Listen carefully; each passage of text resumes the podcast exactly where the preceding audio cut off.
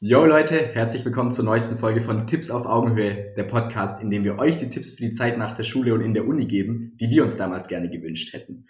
Und heute sind wir beide wieder nicht alleine, sondern wir haben einen richtigen Experten fürs ganze Thema Gründen dabei, der liebe Jan. Der Jan ist nicht nur ein Experte beim Thema Gründen, sondern auch die erste Person, mit der ich spreche, die ihren eigenen Wikipedia-Artikel hat, Darum bin ich dementsprechend sehr gespannt auf die Folge. Ich hoffe, ihr seid auch und jetzt viel Spaß beim Anhören. Genau, Jan, vielen Dank, dass du dir die Zeit genommen hast.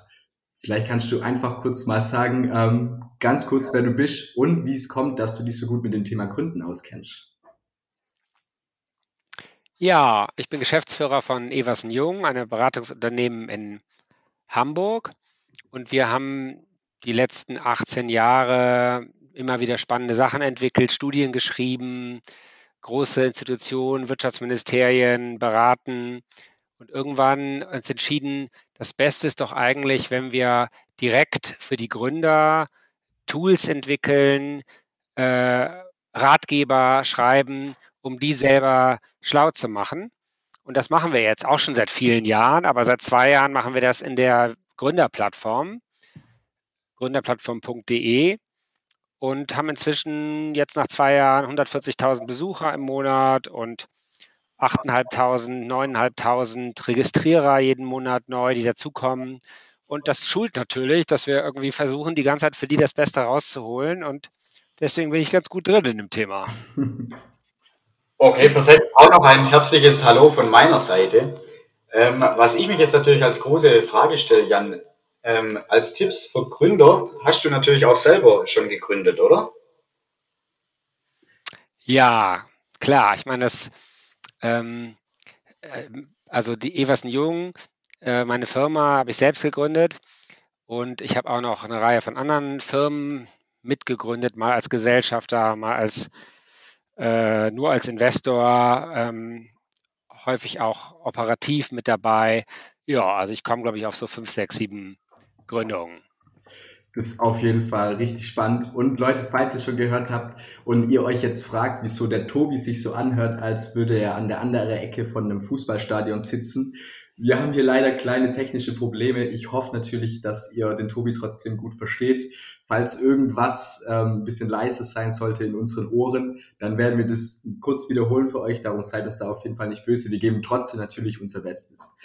Aber okay, Jan, jetzt, wo du gesagt hast, ähm, was du alles schon gemacht hast und wo der aktuelle Stand bei dir ist, lass uns doch mal bei dem Thema Gründen anfangen. Und zwar vielleicht am besten ganz am Anfang. Also ich, ich finde es immer krass, weil wenn man über das Gründen redet oder beziehungsweise wenn ich mit meinen Freunden über das Thema Gründen rede und hey, kannst du dir vorstellen, selbstständig zu sein, dann ist die häufigste Antwort, die kommt, ja, kann ich, wenn ich die richtige Idee habe. Darum ist so die erste Frage, die ich hätte beim Thema Gründen. Wie wichtig ist es eigentlich, die eine Idee zu haben? ja, schöne Frage. Ähm, also ich würde äh, erstmal sagen, Gründen ist ein Prozess. Und mhm. das heißt, ja, eine Idee, die zu mir passt, ist wichtig. Und ja, eine Idee, die marktfähig ist, ist wichtig. Aber es ist auch nicht alles sondern es ist ein Anfangspunkt.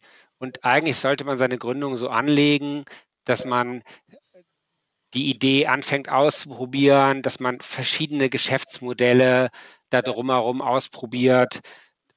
Dann irgendwann, wenn man schon eine Sicherheit dafür hat, vielleicht diesen berühmt-berüchtigten Businessplan schreiben und wenn, wenn denn nötig, ähm, Kapital einsammeln eigentlich ist es sowas wie so eine ständige Schleife, dass man immer wieder auch die Geschäftsidee sich anguckt, immer wieder seine eigene Motivation anguckt. Also es ist ein ständiges, äh, die Idee sich selbst in Frage stellen und eigentlich ist das auch das Tolle daran, weil es irgendwie ist wie so ein als Unternehmer so ein lebenslanges Weiterentwickeln. Man entwickelt seine Idee weiter, seine Produkte, aber vor allem sich selber. Also von daher so ein bisschen, klingt so ein bisschen deutsch so, ähm, ja, aber nur wenn es die richtige Idee ist. Nee, also äh, einfach anfangen und darauf auch achten, dass die Idee besser wird, aber nicht darauf warten, dass, wo soll sie denn herkommen, die große eine Idee? Okay, das hört sich schon mal sehr gut an. Das heißt, du sagst quasi, man soll einfach mal probieren was man sich jetzt in den Kopf gesetzt hat oder was einem eingefallen ist. Aber gibt es da vielleicht auch irgendwelche Tipps von deiner Seite, wie man das Ganze überprüfen kann? Das heißt, macht es wirklich Sinn, das Ganze durchzuführen, also als selbstständige Tätigkeit? Oder lohnt sich das überhaupt? Hat es Zukunftspotenzial? Oder ist das halt nur, sage ich mal, wie so ein Hirnfurz von mir, der, der da entstanden ist und von dem ich mir jetzt den großen Durchbruch erhoffe? Genau, also ich glaube, also einmal kann man sagen, es gibt ja hunderte von Geschäftsideen, die etabliert sind und die an vielen Stellen funktionieren. Ne? Also wenn du zum Beispiel auf der Gründerplattform äh, auf Geschäftsidee gehst, dann findest du zwei Bereiche. Der eine Bereich, da haben wir jetzt, glaube ich, 80 verschiedene Geschäftsideen von Online-Shop eröffnen, letzte Woche Hundepension, ähm, Sicherheitsdienst, also die verrücktesten Sachen, wo man ja weiß, dass es überall das gibt. So, das kann man sich angucken, da weiß man, dass es einen Markt dafür gibt. Und dann beschreiben wir dann sehr genau, was man da tun muss. Und und dann kann man sich ja selber überlegen, habe ich dazu Lust? Und fällt mir noch was ein, um das vielleicht noch ein bisschen besser, nachhaltiger, cooler, lustiger zu machen, kundenfreundlicher. Aber man kann auf jeden Fall anfangen mit einer etablierten, marktgängigen Geschäftsidee, wenn man denn sagt, die passt zu mir. Oder, das ist ein anderer Teil unter Geschäftsidee bei uns in der Plattform, da gibt es drei Felder, die heißt, heißen irgendwie, was kann ich gut, ähm, was für Nutzen will ich schaffen und wie lautet mein Angebot. Und das sind eigentlich diese drei Felder, da soll man eigentlich seine Ideen sammeln. Und es ist nicht so die eine Idee, sondern eigentlich irgendwie wie so eine Challenge, jede Woche eine Geschäftsidee eintragen. Immer erstmal diese drei Felder ausfüllen, dann ist da ein Knopfdruck mit so einem Ratgeber, wie man das denn besser macht. Dann guckt man sich die Ideen von der letzten Woche an, dann trifft man sich irgendwie abends zum Grillen und guckt sich gegenseitig die Ideen an. Also Geschäftsideen ist, macht ja total Spaß, ist super unterhaltsames Thema. Und wenn man diese Datenbank füttert, dann bekommt man langsam Gefühl. Und irgendwann sagt man, das eine ist jetzt schon so gut, jetzt gehe ich Knopfdruck, jetzt fange ich an, ein Geschäftsmodell dafür zu bauen. Und dann beginnt, dann wird es dann wird's konkreter. Also einfach locker flockig irgendwie anfangen, vordenken, ist Probehandeln, sage ich immer. Ist vor allem auch krass, also in der Hundepension. Ich finde, das ist so dieses beste Beispiel dafür, dass man sagt, hey, wenn es Momente gibt, wo man gnadenlos kreativ sein darf und sollte und kann, dann ist es auf jeden Fall bei so einer ähm, Geschäftsideeentwicklung, weil also der Hundepension, es ist ja schon irgendwie krass, es ist auch irgendwie witzig, wenn man sich das so bildlich vorstellt, dass irgendwie keine Ahnung, Hunde mit als äh, mit mit einem Gebiss oder sowas irgendwie in einem Raum sind. Also ich finde es einfach eine super Möglichkeit, wenn man gerade auf der Suche nach Ideen ist, sich mal wirklich kreativ auszutoben und auch so ein bisschen über das rauszugehen, was einfach, von dem man glaubt, dass es möglich ist. Ja, finde ich super. Also von daher cool, dass du meinen, meine, also ich mache hier eigentlich mich in der Firma ein bisschen darüber lustig, dass ich letzte Woche die Qualitätssicherung des Textes Hundepension machen musste. Ja. Aber jetzt, wo du es sagst, ist es vielleicht andersrum viel besser. Also selbst so ein etabliertes, vielleicht ein bisschen langweiliges,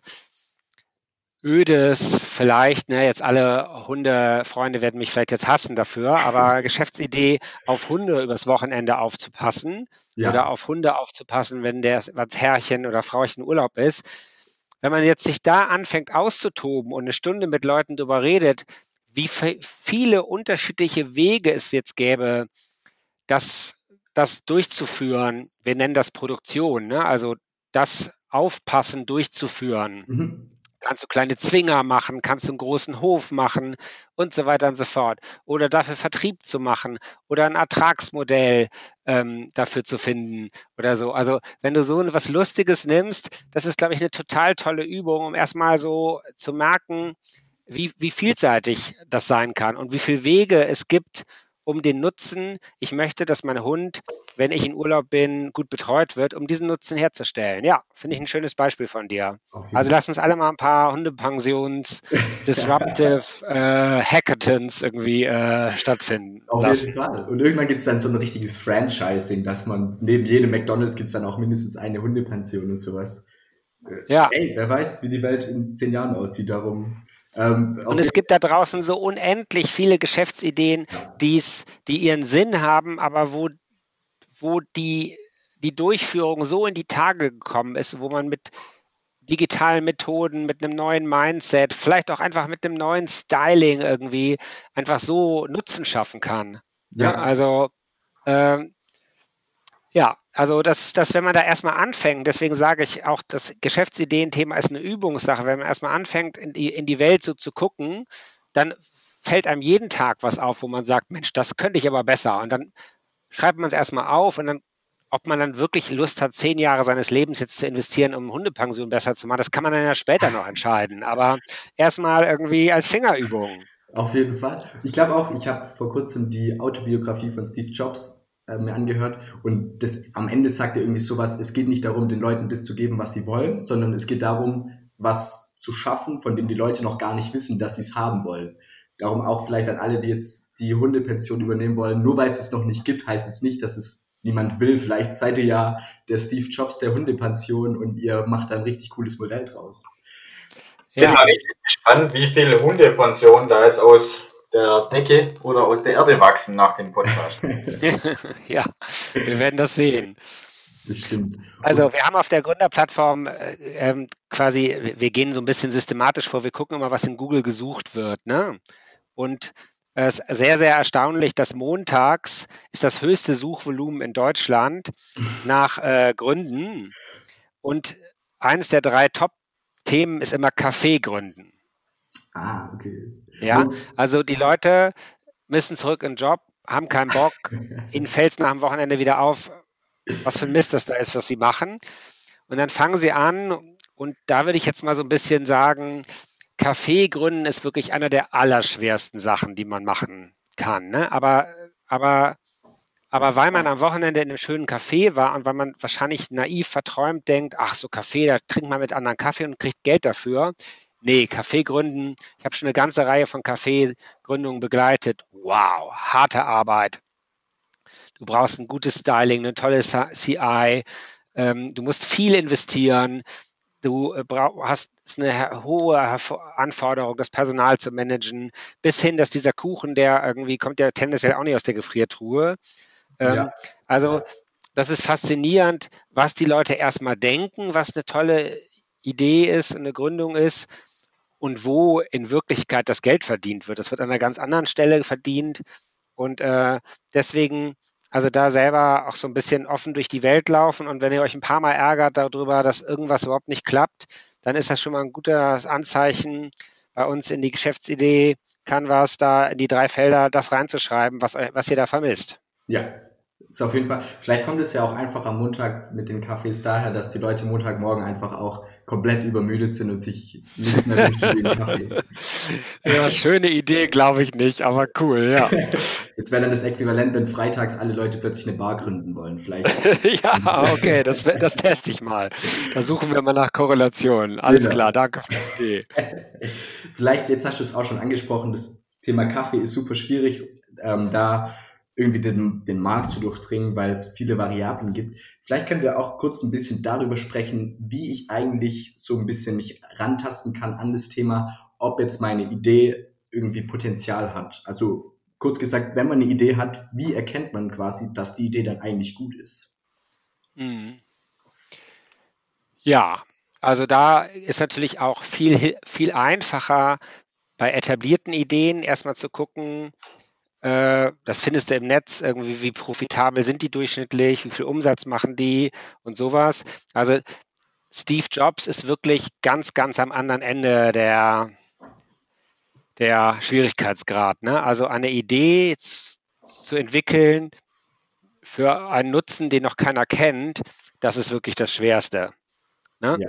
Also von daher bin ich immer so ein bisschen vorsichtig, äh, sich als Gründer Steve Jobs zuvor Bild zu nehmen. Das führt eher darauf, dafür, dazu, dass Leute äh, Ideen, die völlig total schwierig sind, wo es keinen klaren Markt für gibt, wo sie selber auch keinen finden, der sagt, das würde ich unbedingt kaufen, dass sie dann trotzdem da jahrelang dann rumprogrammieren, mhm. äh, weil sie sagen, ich bin Steve Jobs.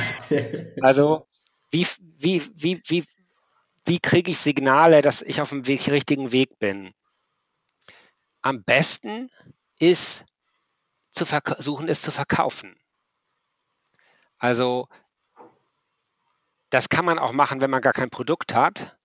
Dann baust du einen Flyer, auf dem steht, wie dieses Produkt eines Tages aussehen soll. Also von mir aus eine Hundepension, äh, nur für weibliche Hunde, die irgendwie äh, sowieso lange Haare haben oder so.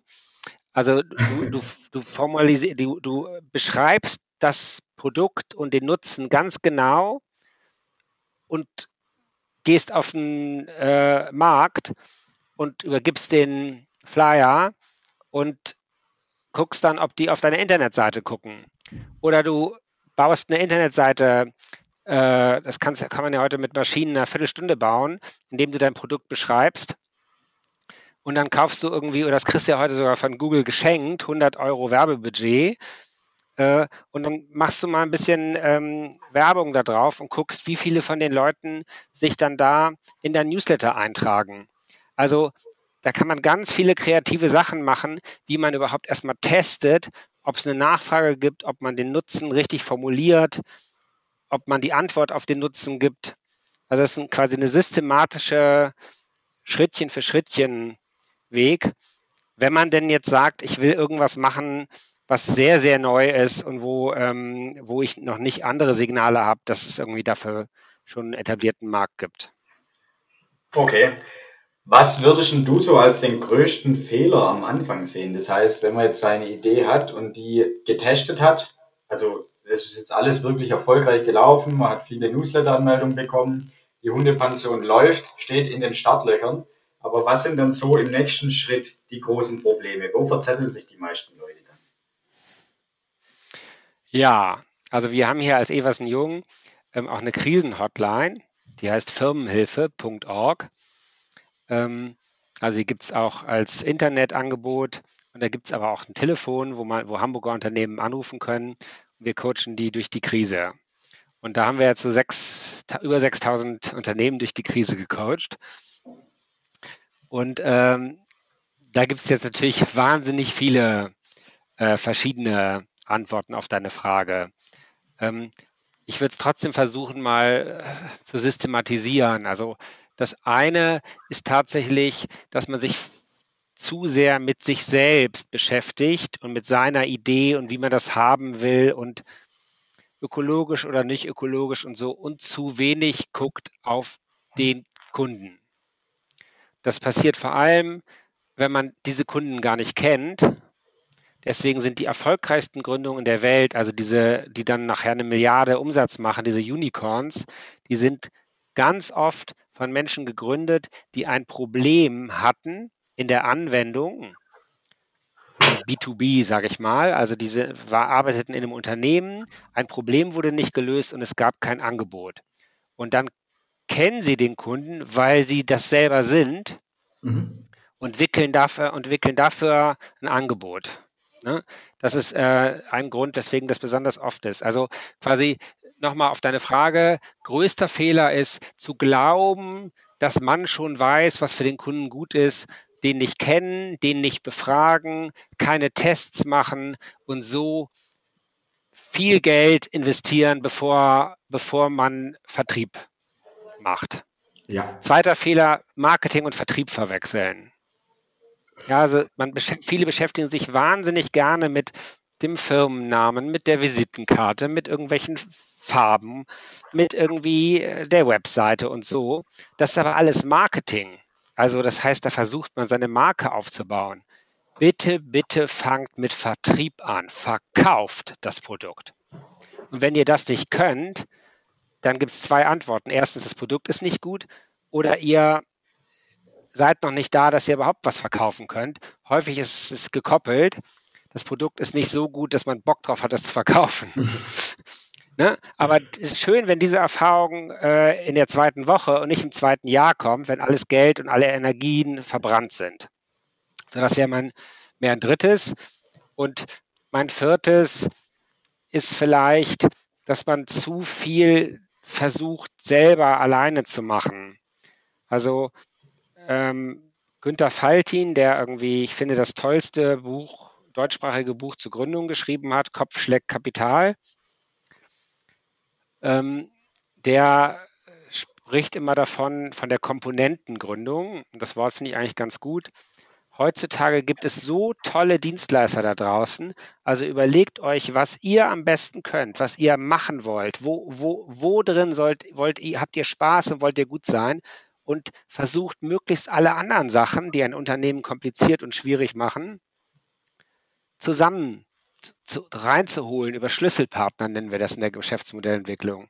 Also Schlüsselpartner, das können dann das digitale Büro sein, ja.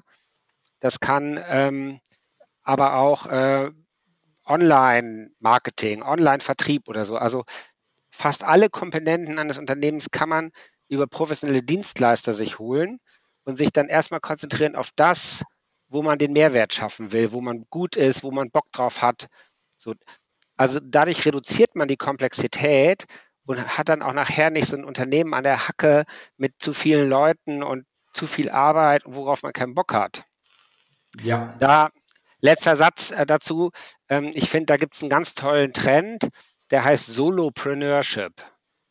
Also es ist quasi ein Wort aus zwei Teilen. Entrepreneurship, das ist so modernes Unternehmertum für mich. Mhm. Und Solos sind eben Personen, die das alleine oder als Paar oder so machen. Also eine Firma, die von Anfang an so designt ist, dass man sie alleine oder als Paar oder als Kleingruppe machen kann okay. die nicht viele Mitarbeiter haben will, die nicht groß werden will, die sagt so, ich spezialisiere mich. Und das googelt das mal, Solopreneurship. Ich habe da in der Gründerplattform auch ein paar Sachen zugeschrieben. Und ich glaube, das ist so das Gegenmodell zu dem komplizierten, risikoreichen Unternehmen, wo weiße, alte Männer viel drin arbeiten und ihre Familie vernachlässigen. Das, das Bild des Unternehmers in Deutschland. Ja? ja? Nein, Unternehmer sein ist genauso weiblich, auch wenn ich jetzt leider häufiger Unternehmer statt Unternehmerin sage. ähm, es ist irgendwie, man ist flexibel, man ist frei, man muss es halt so designen, dass man nicht alles selbst macht und sondern gute Komponenten einbaut. Ja, das war eine sehr lange Antwort, Entschuldigung, aber. Ja, kein Problem. Ist super. Es ist mega witzig, weil, äh, dass wir gegründet haben, hier ist ja jetzt auch ähm, vier Monate her ungefähr. Darum können, also wir lernen hier gerade auch richtig, richtig viel. Und das, was du, also kurz, das, was du gerade gesagt hast, mit, dass der größte Fehler, den die Leute am Anfang machen, ist, sich nicht auf den Kunden zu konzentrieren. Das ist ja dann wieder genau ähm, konsistent mit dem, wie man testet, hey, ist meine Idee gut? Also ich glaube, was man bisher einfach so unter dem Strich auf jeden Fall mitnehmen sollte, ist, der Kunde muss das, was ihr macht, das Problem, was ihr löst oder ähm, den Nutzen, den ihr stiftet, geil finden. Den muss nicht ihr geil finden, sondern am Endeffekt, also klar, ihr solltet den auch gut finden natürlich, aber am Endeffekt braucht ihr einen Kunden, der ähm, quasi so das Ganze in Rollen, ins Rollen bringt. Wenn ich das jetzt richtig verstanden genau. habe. Okay. Ja, finde ich genau richtig, genau. Perfekt. So, und dann kann man jetzt, kann man jetzt, wenn man jetzt in dem digitalen, also wir haben ja mit der Gründerplattform versucht, so einen digitalen Prozess zu schaffen, wo so Challenge für Challenge im Gründungsprozess hintereinander immer durch so ein digitales Tool unterstützt wird. Ne? Mhm. Wir waren jetzt schon bei Ideen sammeln, Ratgeber, was macht eine gute Idee aus, was für gute Geschäftsideen gibt es da draußen und so. Und dann kommt eben bei uns als nächstes, wenn man eine gute Idee hat, dann kommt das Geschäftsmodell. Okay. Das ist ein sehr sperriger Begriff. Heutzutage steht er zwar jeden Tag in der Zeitung, ähm, weil, weil man damit versucht, alles zu erklären. Also wir geben uns da sehr viel Mühe in der Gründerplattform. Ich kann das, glaube ich, jetzt auch nicht irgendwie schaffen, das in, äh, in wenigen Minuten hinzukriegen. Mhm. Aber spannend ist, glaube ich, du kannst die richtige Geschäftsidee haben, aber wenn du das falsche Geschäftsmodell hast, klappt es trotzdem nicht. Ja, krass. Und ich habe neulich von Michael Otto äh, die Geschichte gehört, wie Jeff Bezos von Amazon bei ihm, ich glaube 2000 oder 2001 angerufen hat und wollte, dass äh, Michael Otto in Amazon investiert. Und ich fand die Geschichte wirklich gut. Und zwar hat sich dann Otto das angeguckt und hat gesagt, so, hä? Der will mit Internetvertrieb von Büchern und CDs Geld verdienen und dabei keine, kein Porto nehmen Das kann doch gar nicht gehen. Ja. Und jetzt lachen ihn natürlich viele aus, hey, wenn du das damals gemacht hättest, dann wärst du der reichste Mann auf Erden oder der zweitreichste. Aber er sagt, das war das Geschäftsmodell von Amazon und das war falsch. Und die haben niemals Geld damit verdient. Bis heute verdienen die kein Geld mit dem Verschicken von Büchern und CDs. Und dann hat Jeff Bezos aber ein paar Jahre später das Geschäftsmodell geändert und gesagt, okay, die ganzen Leute, die bei mir sind, ich nutze das als Plattform, als Marktplatz. Das konnte er halt denken, bevor wir alles denken konnten. Mhm. Ähm, und biete jetzt anderen Menschen an, auf meinem Marktplatz Dinge zu verkaufen. Und heute ist Amazon vielleicht der größte Gründungsförderer der Welt, weil da Hunderttausende von Unternehmern äh, Produkte drüber verkaufen und auch nur Unternehmer werden, indem sie einfach erstmal ein Produkt konzipieren, in China fertigen lassen und bei Amazon verkaufen. Ne, das ist auch Komponentengründung. ähm, so, und damit hat er aber auch nicht richtig Geld verdient. Da ist er dann in die Nähe der Break-Even-Profitabilität gekommen. Und erst als er dann, auch weil er selber Cloud-Technologie-Anbieter suchte, also jemanden, der, der seine Daten irgendwo stort, als er merkte, der Markt funktioniert nicht, kam er auf die Idee, ne, ich gehe selbst in den Markt, ich baue das das wurde dann das Modell. Also beim, beim dritten Geschäftsmodell, da hat er angefangen, wie blöd Geld zu verdienen und subventioniert damit alles andere. Also, ne, ja. auch ein Amazon, der hat irgendwo angefangen und hat das dann weiterentwickelt. Das der hat ja, das auch nicht vorher gewusst. Auf, auf jeden Fall. Das ist ja auch genau wieder das, wo wir am Anfang gesagt haben, dass selber was gründen auch immer ein Stück weit Entwicklung ist. Und ist ja auch super spannend, wenn man darüber nachdenkt, dass quasi dieses Aushängeschild von Amazon nicht das Aushängeschild vom Umsatz ist und sowas. Also, aber ist wahrscheinlich auch wieder ein krasses Beispiel, oder? Also, das ist ja das auch so ein sehr Steve, krass, Steve klar. Jobs Ding.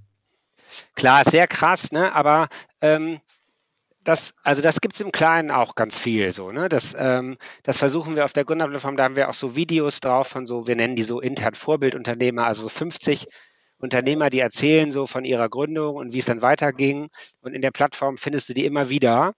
Die kannst du vorher, kannst du sagen, was für ein Typ bin ich. Ah, wir müssen noch mal einmal drüber reden, gibt es den Unternehmertyp oder nicht? Ja. Also wir sagen, es gibt die nicht, um es abzukürzen. Es gibt nicht das Unternehmergehen. Es gibt nicht den Unternehmer, die Unternehmerin-Typ. Ja. Gibt es nicht. Bin ich fest von überzeugt. Das heißt, Was es gibt, es gibt Leute, die sind gute Manager, es gibt Leute, die sind gute Fachleute, es gibt Leute, die sind gute Visionäre. Und eine tolle Unternehmerin, ein toller Unternehmer hat das alles drei. Das gibt es aber eher nicht. Sondern du bist eher ein guter Manager oder ein guter Fachmann oder ein guter Visionär.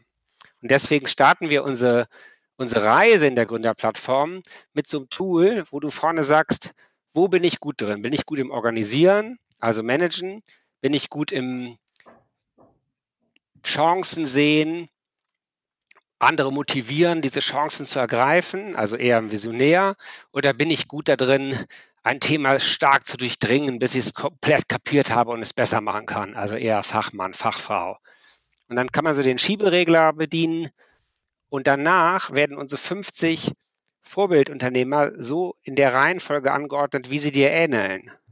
Ah, okay. Und dann kannst du von denen lernen. Dann kannst du diese ganze Reise, Geschäftsidee, Geschäftsmodell, sogar den Businessplan von denen, das kannst du alles miterleben an Menschen, die dir ähnlich sind das ist super, es ist echt krass, also super spannend. Es gibt ja auch so sehr viele Menschenmodelle, also Menschentypen, sei es AEC, DISC oder die Big Five und sowas.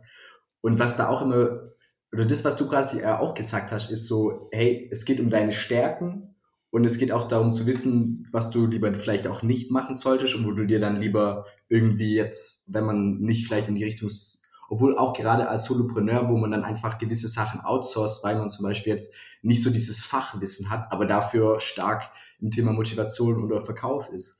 Äh, das, ich finde es echt spannend, ähm, so zu sagen, okay, es gibt keine, also es gibt nicht diese eine Sache an, an seinem Charakter, wo man sagt, okay, das verhindert Genau. quasi, dass man Ja, das machen man, kann. man sollte se- ehrlich mit sich sein, diese ganzen Modelle haben alle ihre Berechtigung. Ich finde es auch spannend, das Disk-Modell oder so, dann selber sich da kennenzulernen drüber. Aber für mich ist dann der Schritt danach der wichtige immer. Okay, wenn ich da stark bin und da nicht, was heißt denn das? Ja, Ja, dann suche ich mir eine Person, entweder als Mitgründer oder muss noch nicht mal. Ich suche mir jemanden als Angestellte, Angestellte, ähm, die mich an der Stelle unterstützt und meine Schwäche irgendwie kompensiert. ja, auf jeden Fall. Na, sicherlich kann man jetzt sagen, wenn ich ein total bescheidener, zurückhaltender, verschlossener, sicherheitsbedürftiger Pünktchen, Pünktchen, Pünktchen-Typ bin, ne? der am liebsten alleine im Zimmer sitzt, bin ich dann Unternehmer, prädestiniert für ein Unternehmen? Well, vor dem Internet vielleicht nicht, aber jetzt mit dem Internet könnte noch nicht mal diese Person, würde ich sagen, kann kein Unternehmen gründen. Der macht dann halt irgendwie äh, Duschhauben, Spezial, Internetservice äh, und frickelt das so genau, dass, es, dass er der beste Duschhauben oder Duschlippen oder frag mich nicht Anbieter ist. Da gibt es irre Geschichten, da gibt es Typen, die haben sich spezialisiert auf äh, diese Dinger, mit denen du deinen Flachbildschirm an die Wand hängst. Ein Shop Ah. nur darüber. Das ist Ein krass. Typ Ja, verdient richtig viel Geld. Der hat sich halt total darauf spezialisiert. Das muss ein völlig anderer Mensch sein als der, der auf dem Marktstand steht und Käse verkauft irgendwie Ja. und hat einen Käse an Preis. Also es gibt nicht den Unternehmertyp, sondern es gibt nur eine passende Geschäftsidee zu deinen Fähigkeiten oder nicht. sehr schön gesagt. Ich glaube auch, auch so ein krasses Beispiel ist, es gibt ja für das Handy, für große Handys diesen Stöpsel, den man hinten drauf macht, dass man das leichter in die Hand nehmen kann, wo es richtig oft als Werbegeschenke gibt. Und das hat ja auch jemand erfunden. Und das ist ja bestimmt an jedem vierten Handy dran. Und das, Genau.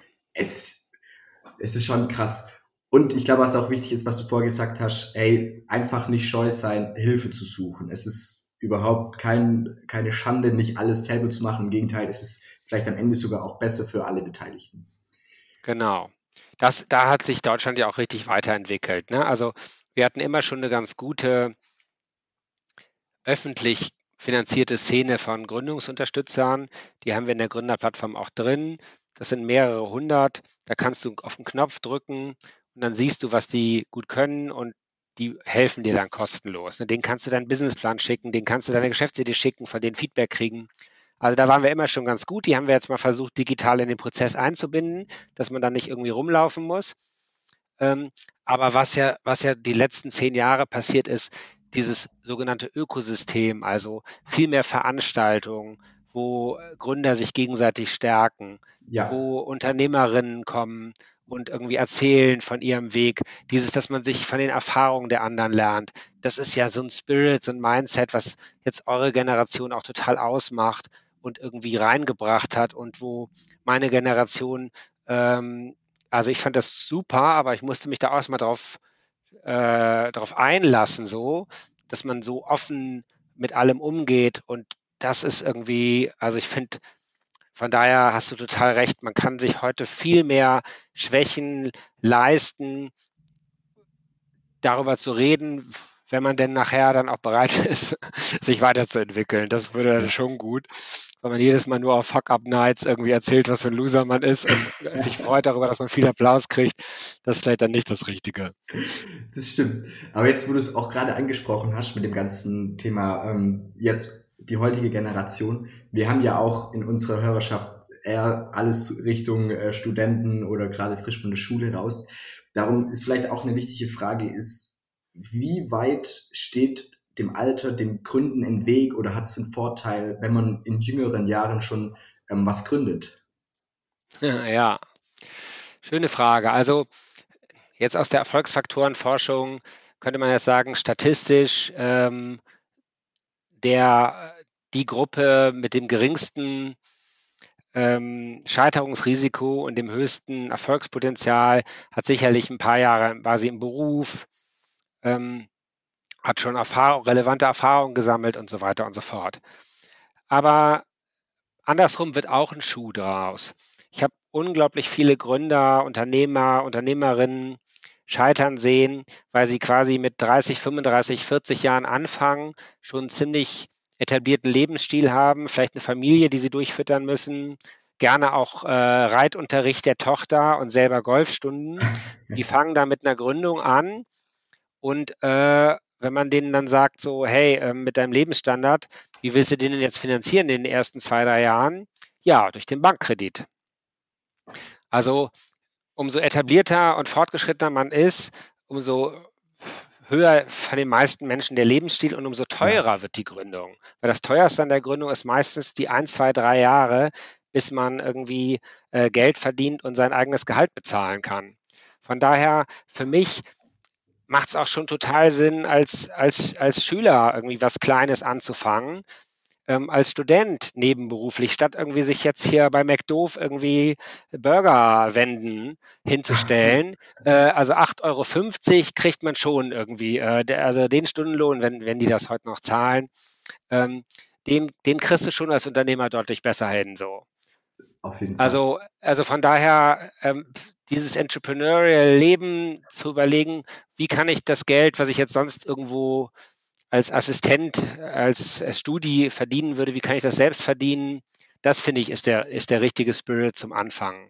Ja, es ist auch, ich glaube, viele haben diesen Respekt vor den Gründen, ich, einerseits vielleicht wegen dem Alter, was vielleicht mehr oder weniger auch eine Ausrede ist, Andererseits glaube ich, dass viele Angst vor einer Fallhöhe haben. Also dass man sagt, okay, ich habe es jetzt nicht geschafft, jetzt bin ich ein Loser. Aber man muss sagen, dass jetzt, okay, das, was ich gegründet habe oder was wir gegründet haben, ist halt nur in Anführungszeichen dieser Podcast. Aber man hat mit einem Podcast wirklich zum Beispiel null Fallhöhe.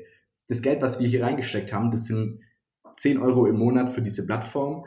Den Rest haben wir alles. Also die Fallhöhe bei einem Unternehmen oder beim Gründen ist heutzutage, je nach Geschäftsmodell und je nach Idee natürlich, einfach gar nicht da. Und darum finde Viel geringer, da hast du total recht. Das ist super. Also ich sage auch immer, es gab niemals bessere Zeiten, Unternehmen zu gründen, sich selbstständig zu machen als jetzt. Ja.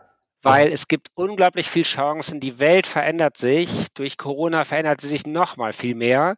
Also ne, es gibt viele Chancen und gleichzeitig ist vieles durch Digitalisierung so günstig geworden. Das Notebook, was man heute für ein Tausi kriegt, ja klar, also wissen wir ja alle, das hat vor 30 Jahren hätte es eine Million oder 10 Millionen oder 100 Millionen gekostet. Ja. Also wir haben, von daher, es ist eine super Zeit dafür, das zu machen. Und von daher, und, und wenn ihr in eurem Lebenslauf einfach mal was da stehen habt, dass ihr was ausprobiert habt, egal wie erfolgreich das war oder nicht, das weiß auch jeder moderne Arbeitgeber, dass das viel mehr wert ist als irgendwie so ein Einser-Abi, Einser-Studium irgendwie so. Also pff, auf, auf ich, wenn Fall. ich die Leute sehe mit Einser-Abis und Einser-Studium, dann frage ich mich immer irgendwie, haben die auch irgendwie mal irgendwas ausprobiert? Also, oder waren die immer, haben die immer nur schön für die nächste Klausur gelernt? Also, das ist irgendwie, also da bin ich eher misstrauisch. Also, die stelle ich eher nicht ein. Ähm, ja. so richtig gut. Das, das trifft gerade bei mir so, also ich fühle mich gerade verbal umarmt davon, dass du gesagt hast, dass Noten nicht so wichtig sind und wichtiger, ähm, dass man was nebenbei gemacht hat. Vielleicht auch nur so kurz ähm, an alle, die so Fans von Kalendersprüchen sind. Ähm, Felix Lobrecht, ein sehr guter Comedian, sagt in seinem Podcast auch manchmal, ähm, man kann auch an dem scheitern, was man nicht machen will. Darum, warum nicht einfach probieren an dem oder an dem scheitern, was man machen will. Darum, ähm, es, es geht wahrscheinlich einfach wirklich darum, diesen ersten Schritt zu machen.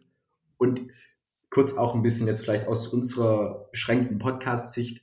Jetzt mit dem Podcast hat man richtig viele Möglichkeiten, verschiedene Sachen auszuprobieren. Also einerseits haben wir jetzt eine Webseite, die wir machen wollen. Andererseits geht es darum, alles, was das Thema Kommunikation betrifft, besser zu werden. Ähm, wir können auch Content schreiben, also wir machen gerade ein Kochbuch.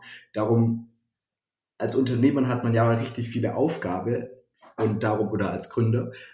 Und eine Möglichkeit, sich selber zu finden oder sich selber rauszuprobieren und seine Stärken und Schwächen zu finden, ist ja einfach verschiedene Sachen zu machen.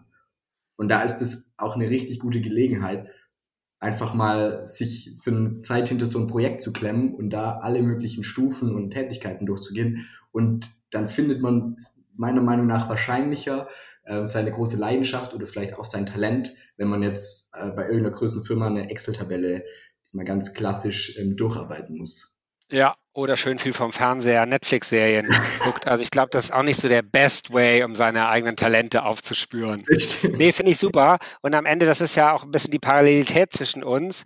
Also ich habe auch gerade angefangen zu podcasten am Anfang des Jahres, als Corona kam und in der Firmenhilfe hatten wir tausende von Anrufen, wir kamen nicht gegen an.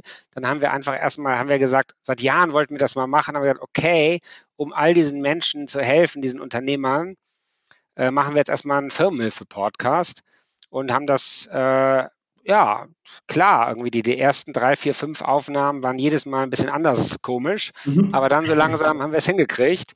Und dann habe ich gesagt, Mensch, irgendwie mich einmal die Woche kommen Menschen zu mir mit ihren Gründungsideen und wollen von mir Feedback, wollen Hilfe. Äh, das ist eigentlich, kann ich das nicht machen als Geschäftsführer, dafür habe ich eigentlich keine Zeit. Aber jetzt mache ich das einfach live im Podcast. Ja. Und jetzt ist es so, dass wenn Menschen zu mir kommen, wenn die mir eine E-Mail schreiben, egal ob die mich kennen oder nicht, dann füllen die ein Geschäftsmodell Canvas einmal aus, damit ich so ein Gefühl dafür kriege. Und dann treffe ich mich mit denen und dann besprechen wir deren Fragen vor Mikro, so damit alle anderen mitlernen können. Ideencouch heißt das. das ist jetzt kurze Eigenwerbung. Ideencouch. Couch wie das Sofa. Hört mal rein und sagt mir, wie ihr es findet. Da kommen Leute mit Ideen ganz am Anfang oder so Prototyp oder so erste Markttests und so und wir und ich helfe denen den nächsten Schritt zu gehen.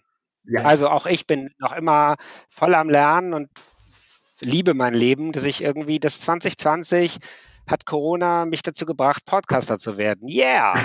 Das ist irgendwie, wenn du in irgendeinem Konzern hängst äh, und dann hättest du die Excel-Tabelle halt irgendwie zu Hause gemacht, aber wo wäre dein Learning gewesen? Absolut. Richtig cool. Also auch richtig witzig. Corona war bei uns auch so ein Startschutz für den Podcast. Wir werden auf jeden Fall die Ideencouch ähm, in den, also in der Beschreibung verlinken an alle, die das Thema mehr interessiert. Ich habe auch eine Folge angehört. Man lernt nicht nur sehr viel über das Thema Gründen, sondern man hat auch immer Inspiration für das ganze Thema Geschäftsmodelle und Ideen. Darum an alle, die sich für das Thema Gründen interessieren, checkt auf jeden Fall mal den passenden Link dafür in der Beschreibung ab. Super. Weißt du was, ich muss jetzt, muss jetzt was ein bisschen Unhöfliches sagen, aber ich bette das mal so ein. Der Nachteil an einem, wenn man schon ein bisschen älter ist wie ich, ähm, dann ist es so, wenn man eine richtig harte Woche hat, ist man freitags irgendwie irgendwann alle. Und zu Hause wartet jetzt eine wunderbare Familie auf mich. Zwei coole Kinder, die mit mir dieses Wochenende noch irgendwie Party machen wollen und eine tolle Frau. Und wir wollen irgendwie aufs Land fahren, schwimmen gehen. Und ich glaube, wir müssen zum Ende kommen, sonst okay. habe ich gleich keine Kraft mehr dafür. Das heißt, wenn du jetzt Google müsstest gründen, wäre bei dir nicht gründen Café, sondern gründen Wellness Hotel dementsprechend. Aber okay. gründen äh, Liegewiese, ja. Ja, genau so. Dann hätte ich gesagt, wir machen noch eine Frage, die ich ähm, jetzt wirklich richtig spannend finde. Und zwar, du hast ja schon über viele verrückte Geschäftsideen gesprochen und wir haben auch schon viel über das Thema Hundepension gesprochen. Vielleicht kannst du noch kurz als letzte Frage uns beantworten, was war denn so die verrückteste Idee, mit der du dich mal auseinandergesetzt hast? Ja, wow. Wahnsinnig, wahnsinnig viel verrückte Sachen. Das Problem ist tatsächlich, die Geschichte wird eigentlich erst immer am Ende geschrieben. Also ich, eine Geschäftsidee, wo ich vor fünf Jahren erst als Berater war und mich dann immer stärker engagiert habe, die heißt Million Ways. Mhm. Million Ways, also Millionen Wege. Und Martin Kortzmeier, der hat auch ein tolles Buch geschrieben dazu. Äh, mach, leb endlich das Leben, was du leben willst oder so. Und dessen Idee ist die, es gibt so viele Menschen, die nicht das machen, was sie machen wollen. Und dann hat er angefangen damit, dass man das Interviewer, ein Interviewen und einem helfen, aus einem rauszuarbeiten, was will man denn wirklich? Mhm. Und dann wird das quasi getaggt oder in Big Data eingegeben. Und andere Menschen, die in Interviews auch sagen, dass sie einen ähnlichen Traum haben, die werden mit dir vernetzt. Ah. So ist die Geschäftsidee. Und diese Idee finde ich wirklich wahnsinnig stark. Und der Martin kämpft seit vielen Jahren super hart, die zu verwirklichen und kommt auch voran. Ne? Ähm, aber ob das nun das neue Facebook, wie viele Amerikaner sagen würden, ist, oder ob es eine Vision ist, die zu groß ist, als dass man sie auf die Straße kriegt, das weiß man heute nicht. Von daher, die Idee ist wunderbar, sie ist auch ein bisschen verrückt. Sie ist, sie würde, wenn, wenn wir sie, wenn sie verwirklicht werden würde, würde sie in dieser Gesellschaft Tausende, Zehntausende, Hunderttausende Menschen aus der Unzufriedenheit des falschen beruflichen Lebens rausholen. Wie wunderbar wäre das? Aber es ist, it's a long way. Es ist ein dickes Brett. Und äh, ja, ich bewundere Menschen, die so viele Jahre sowas machen. Ein bisschen ist es bei mir auch so, dass ich irgendwie äh, meine Energien daraus ziehe, dass ich äh, seit 20 Jahren, eigentlich schon seit 25 Jahren irgendwie bestimmte Visionen habe und Schrittchen für Schrittchen entwickle und immer mal dann große Erfolge habe und dann jahrelang irgendwie eher kleine Erfolge. Aber ähm, die Gründerplattform ist quasi so einer von einer Handvoll großer Erfolge in meinem Leben. Das, da hatte ich auch eine Vision und habe dann die richtigen Partner gefunden, die KfW Bank und die Bundes, das Bundeswirtschaftsministerium, die hatten so eine ähnliche Idee und haben wir unsere Ideen zusammengeworfen und haben das dann auf die Straße gekriegt. So, das hat man natürlich nicht so oft im Leben. Ja. Ähm, aber es war für uns alle eine tolle Erfahrung.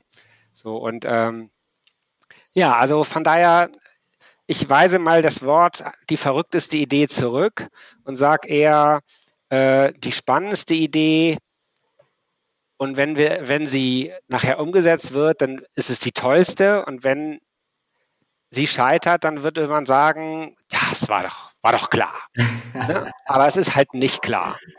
Das ist ja auch irgendwie das, was es gerade so spannend macht, das Thema Gründen. Ich finde jetzt an alle Fußballfans so, die langweiligsten Spiele sind immer, wenn jemand auf Tabellenplatz 1, also Bayern, gegen jemand auf Tabellenplatz 0 spielt, wo so im Vornherein eigentlich so klar ist, dass es irgendwie, also es gibt wahrscheinlich so ab und zu mal eine Überraschung, aber es ist klar, dass Bayern jetzt gewinnt. Darum seht es vielleicht auch irgendwie als Teil des Abenteuers ähm, gründen. Auch jetzt eine andere Metapher, wenn jemand ein ähm, Drehbuch schreiben würde für einen Film, da würde ja auch nie immer alles klappen. Keiner würde sich einen Film anschauen, wo alles am Schnürchen läuft. Heißt, das Paar kommt sofort zusammen, ist für immer glücklich, bekommt ganz tolle Kinder und das war's. Also es, man braucht ja so ein Auf und Ab. Kurz nochmal, der Name von der Idee war A Million Ways. Million Ways. www.millionways. wahrscheinlich.de. Okay, alles klar. Dann werden wir hoffentlich das finden und dann auch in die Beschreibung packen. Ansonsten, Jan, äh, vielen, vielen Dank für deine Zeit. Alle Infos zu dem Jan heißt ähm, einmal der Podcast für die Ideencouch und auch die Gründerplattform-Webseite werden wir natürlich in die Beschreibung packen. Und jetzt, Jan, wünschen wir dir natürlich ein tolles, verdientes Wochenende mit dir und deiner lieben Familie. Ja, euch auch. Danke, hat Spaß gemacht mit euch. Ähm, bis die Tage. Viel Erfolg euch. Danke, gleichfalls. Ciao.